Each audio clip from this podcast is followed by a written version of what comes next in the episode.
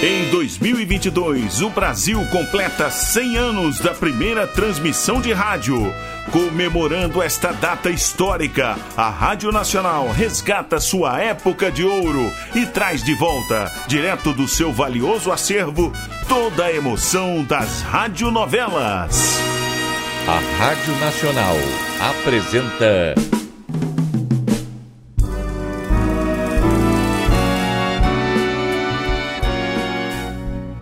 A Vidente e o Vigarista.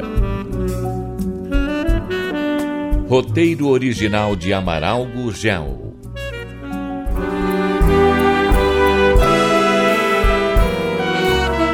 O desespero tomou conta dos irmãos de Alex. Em breve, Rui e Matilde estarão nas mãos de um agiota. Quais serão as condições do sinistro agente financeiro? Falou com o velho Dias? Sim. Falei com aquela raposa velha e astuta. e que disse ele? Empresta ou não? Empresta, mas impôs condições. Que, que, que, que condições? Exige que assinemos uma promessa de venda. Antes do juiz decidir? Diz que é paciente e pode esperar, desde que tenha a certeza que, terminando o inventário, venderemos a ele. Hum. É como uma promessa de venda. O dinheiro que ele vai emprestar será como um sinal. E dará os dois terços do preço estipulado? Ah, não. Só emprestará uma parte. Isto é, um terço do preço que acertarmos com ele. Bem, já é alguma coisa. Mas tem mais. Espera aí. que mais ele quer? Que sejam contados juros e correções monetárias sobre a importância que vai nos adiantar. Ladrão, é um ladrão esse ah. danado.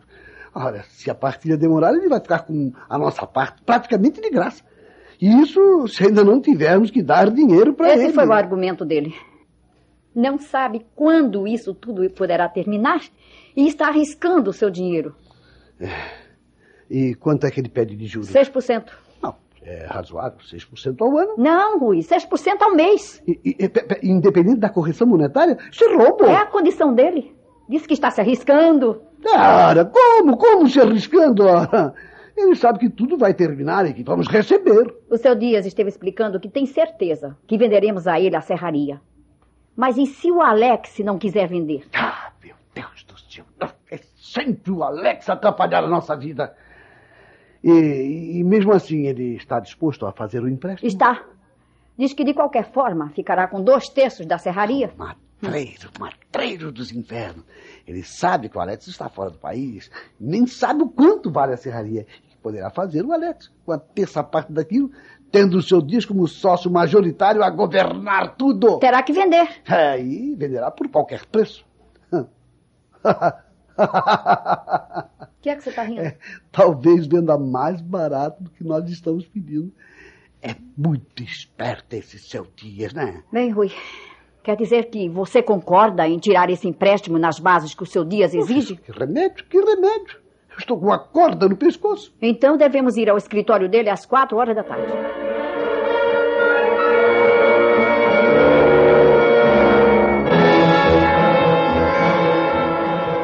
Como mesmo? Ué, então meus irmãos cometeram uma tolice dessas? Sim, eu compreendo. Estão encalacrados de dívidas. Eu? Você sabe muito bem que não estou em melhor situação. É, creio que não teria outro recurso se não concordar. Por quanto eles vão vender a serraria? Seis milhões. Mas aquilo vale pelo menos dez. É, eu fui até lá quando estive aí para o enterro. Só o equipamento vale muito mais do que o seu Dias oferece. E aí existe o terreno. Não, não, pode, pode falar, eu estou ouvindo. Uhum. É claro. É claro que eu aceito. É, eu deixo tudo em suas mãos. Muito obrigado, Almeida. Você tem sido realmente um grande amigo. Hein? Está, está, está bem, está bem, está bem. Ouça, debite esse telefonema em minha conta. É, quando voltar ao Brasil, eu vou lhe fazer uma visita, prometo. Tá bom. Recomendações da sua senhora, hein? E beijo nas crianças.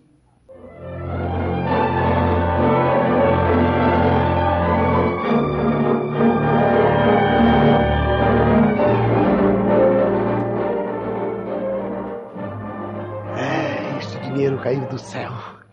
Imagine que eu tenho que pagar empregados dois meses de salários atrasados. E o fim, fim do ano está chegando. A minha mulher quer sair nas férias, ficar um mês em Poços de Caldas. Para você, o dinheiro vai fazer fartura. Mas para mim. Peraí. Não vai dar para o Henrique pagar os credores? Ele irá devolver o dinheiro que recebeu, pois não tem condições de entregar os carros prometidos. Mas será apenas parte do pagamento, pois todos vão exigir juros. E terão direito? Eu sei que eles têm direito de exigir. Mas nós. Hoje, os meus filhos foram para a escola sem ter lanche para levar. A tua filhada, coitadinha, já é mocinha.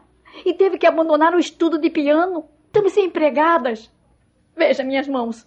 Aqui. Estou fazendo todo o trabalho da casa. Cozinhando, lavando. Oi, você está em melhores condições e talvez pudesse nos emprestar um pouco. Quando o seu Dias der a parte que resta, eu pagarei. Mana, eu sinto, sinto muito mesmo, mas infelizmente não vai dar. Recebemos um milhão de cruzeiros cada um. Isso parece muito, mas na situação em que estamos. O dinheiro que recebemos foi todo para os credores do Henrique. O consórcio está fechado. As minhas joias já foram empenhadas há muito tempo. E se não pagar os juros, eu, eu perderei tudo. Compreendo, compreendo perfeitamente, pois lá em casa também a coisa não está fácil. Não sei como haveremos de nos arranjar. Claro, o juiz logo dará autorização para a venda da serraria. Então o seu Dias dará o dinheiro que ainda falta. Olha aqui, Matilde, quem vai ficar numa boa mesmo é o Alex. Sem filhos, com dois milhões no bolsa, vai se esbaldar na Europa. Não importa o que o Alex faça. Eu penso em meu marido, em meus filhos. E mesmo que isso termine dentro de uma semana, que eu receba mais de um milhão de cruzeiros, irá tudo para os credores. Parece, mas quem mandou o seu marido meter-se num negócio como esse? Mas todos estavam ganhando dinheiro. Ora! Você viu o Juca, motorista de táxi, conseguiu algum dinheiro e montou um consórcio. Hoje é dono de uma frota de carros, comprou um sítio, tem uma casa com piscina. Certo, certíssimo, mas o Juca é negociante, sabe como deve aplicar o dinheiro. Seu marido não. Ele gastando de um lado e você de outro, deixando nas mesas de pife-pafe. Se papai fosse vivo. Ah, sim, mas está morto, filha. Pronto. E mesmo depois de morto, quis nos ajudar, nos deixou uma fortuna. Dinheiro que não podemos tocar até que termine esse bendito inventário. Sim, mas logo vai terminar. Se não tivéssemos tentado anular o testamento, se não impugnássemos a divisão com o Alex. Sim, mas já desistimos. Agora o inventariante fará a partilha. Já teria feito, não fosse o seu advogado criando caso na distribuição dos bens imóveis. O doutor Ribeiro é pago para defender os nossos interesses. E você estava querendo nos passar para trás. Pois muito bem. Se é assim, vá chorar as suas misérias com o doutor Ribeiro. Ele que lhe empresta o dinheiro que você está querendo. Você é mau. Sei. É vingativo, Tá. ambicioso e egoísta que Tá. só pensa em você. Mas Deus castiga. Ah, se castiga. Você irá pagar por isso. E você, Matilde, acha que não terá de pagar, hein? Só porque vai à igreja, confessa, dá niques para os pobres, acha que ficará livre do castigo? Está bem, Rui. Fique com seu dinheiro. Continue de mão fechada. Hum. Irá espremer tanto que sairá pelos mãos dos dedos. Estou em paz com a minha consciência. Como se tivesse consciência. Adeus, pão duro.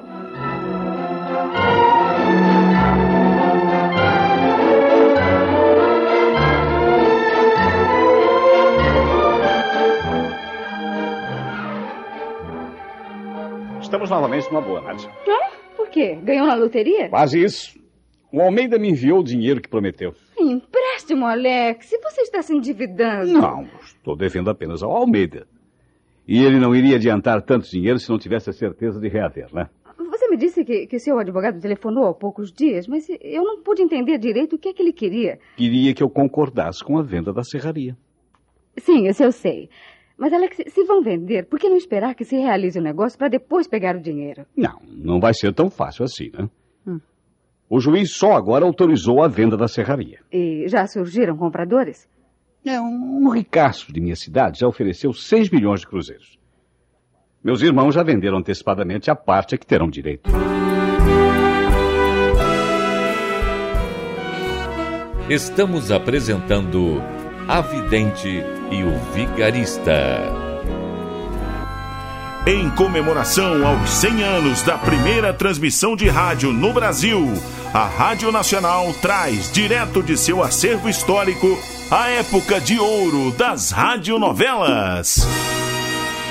Quer ouvir este ou algum capítulo anterior da nossa radionovela? Acesse nosso podcast, A Vidente e o Vigarista, no Spotify.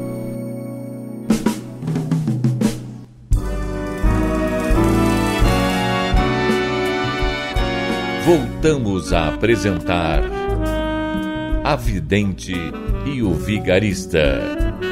Quer dizer que, quando o negócio for efetuado, você irá receber 2 milhões. Não, não, não. Eu não prometi vender a minha parte. É isso que eu não compreendo, Alex. Se seus irmãos já prometeram vender a a esse possível comprador, Praticamente já venderam. e se você não vende a sua parte? Bom, eu continuo dono da terça parte da serraria, né? Ah, e vai se tornar sócio desse ricaço que você nem sequer conhece? Não, que a ele só interessa ficar sozinho no negócio. Oh, mas então, Venderia a ele, mas não pelo preço que ele deu a meus irmãos. ah, terá que ir até lá, discutir, brigar. Não, não, não. E Quem vai realizar o negócio é o Almeida, o meu advogado. Bom, ele discute, briga e você espera o resultado. Isso mesmo. Você acha que, que esse interessado dará mais pela sua parte, Alex? Não, eu não, não acho nada. Quem está certo de conseguir mais dinheiro é o Almeida. Por isso ele me mandou dinheiro e vai lutar por um preço mais alto, né? Que interesse ele pode ter nisso? Quer 20% do que eu receber acima de 2 milhões de cruzeiros. E isso interessa a ele. Hum, Deve interessar, né? Ah. Do contrário, não me mandaria dinheiro e pediria para eu esperar. Ah, Seja como for, já não precisamos nos preocupar por alguns meses, né? Já poderemos nos mudar para um hotel. É, estamos bem aqui, Alex. Guarda esse dinheiro para nossa viagem. Ué, que viagem. Que viagem? Se esqueceu? é? Eu quero passar uns dias em Portugal. Bom, eu pensei que quisesse ir para o Brasil, né? Ah, iremos mais tarde. Se desse tempo de chegarmos para o aniversário de Glorinha, tudo bem, partiria hoje, mas não dá mais. E quando é que vai ser o aniversário de sua filha? Já foi, seu distraído. O quê? Foi ontem. Pô, e só hoje temos dinheiro. Bom, e embora atrasados, podemos enviar um bonito presente para a menina. Fique descansado que eu já enviei um presente a ela. Já deve ter recebido.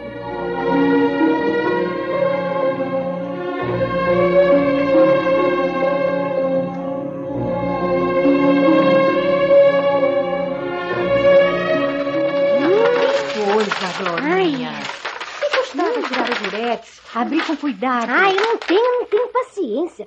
Depois eu tô com pressa de ver o presente. Presente? Mas que presente? Seu aniversário foi há três dias? Mas está rendendo até hoje. Ué, quem deu? Sua tia já mandou seu presente. Hum. Mas este é de um grande amigo. Hum, Você ouviu isso, Júlia? Nossa filha já tem amigos que nós não conhecemos. Foi o maestro Ernesto, o pianista que enviou. O maestro? É ele mesmo, papai. Deixa eu ver. Hum. Ah, é um álbum. São gravações dele. Que barato! Ah, ele mandou esse presente para onde? Para a casa do professor de piano. Hum. Só hoje Glorinha foi dar a lição e lá estava o presente. É, ele deve ter perdido o meu endereço, por isso mandou pro professor me entregar. Escuta, ô Glorinha, Hum. veio alguma carta com presente? Não, não. Apenas este cartão. Ouçam só que bacana. A linda e talentosa jovem que será minha rival um dia, um feliz aniversário. Com um abraço e um beijo carinhoso do Ernesto Perúdio. Veio de Paris. Como um sujeito que, na verdade, é um estranho, se atreve a mandar abraços e beijos para nossa filha. Ih, papai, ele tem idade bastante para ser meu pai. Mas não é. Não, claro que não. Eu não posso ter dois pais, não é mesmo? Eu só disse que ele poderia ser pai de uma filha da minha idade. E talvez seja mesmo. Não, não é não. Ele me contou que não teve filhos. A esposa dele não pode ser mãe. Coitado. Eu acho que é, que é por isso que ele gostou tanto de mim. não, não, não foi não. Ele admirou em você a artista. É, é isso aí. Ele disse que serei rival dele um dia. Bom, se algum dia eu chegar a tocar como ele. Bom, gente, eu, eu vou subir, colocar os discos na vitrola e escutar todas as Tá músicas. bem, querida. Mas não ligue muito alto. Não será preciso incomodar os vizinhos, hein? Tudo bem. É, parece que o destino está brincando com a gente, ó, Júlia. Duas criaturas que viveram sempre afastadas, que ignoram o que aconteceu, encontram-se e tornam-se amigas. Ah, Não haverá possibilidade dele saber que ela. A menos que Nadir lhe conte. Ela jamais fará isso. É, mas se Luiz. fizer. Se ele souber e revelar esse segredo à menina. Mas por que haveria de fazer isso? Sei lá, ele não presta. Poderá exigir dinheiro para guardar o segredo? Esse é absurdo, minha querida. Esse homem deve estar muito rico. Além da fortuna que deve ter, não há de querer se envolver num escândalo. É, tem razão, sim. Ele não presta, mas, mas não será um monstro, né? É, o que me preocupa é a reação de Nadir quando souber.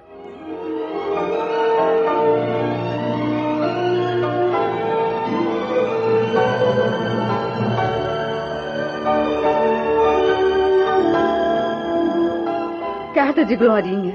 Ela recebeu nossos presentes. E manda um beijo para você, Alex. Obrigado. É, está entusiasmada. Toda vaidosa porque conheceu um concertista de nome que admira o seu talento. Hum, então já está entrando nos meios artísticos? Não, não pode ser. O que eu jamais queria que acontecesse é o cúmulo.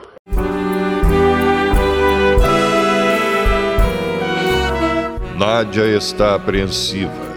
A filha Glorinha, por seus talentos ao piano, acabou por aproximar-se do pai, Ernesto. Será que Glorinha irá descobrir a verdadeira identidade de seu pai, derrubando a farsa familiar? E Nádia, o que estará disposta a fazer para manter este segredo? Não perca o próximo capítulo desta novela eletrizante. A Rádio Nacional apresentou A Vidente e o Vigarista. Roteiro original de Amaral Gurgel.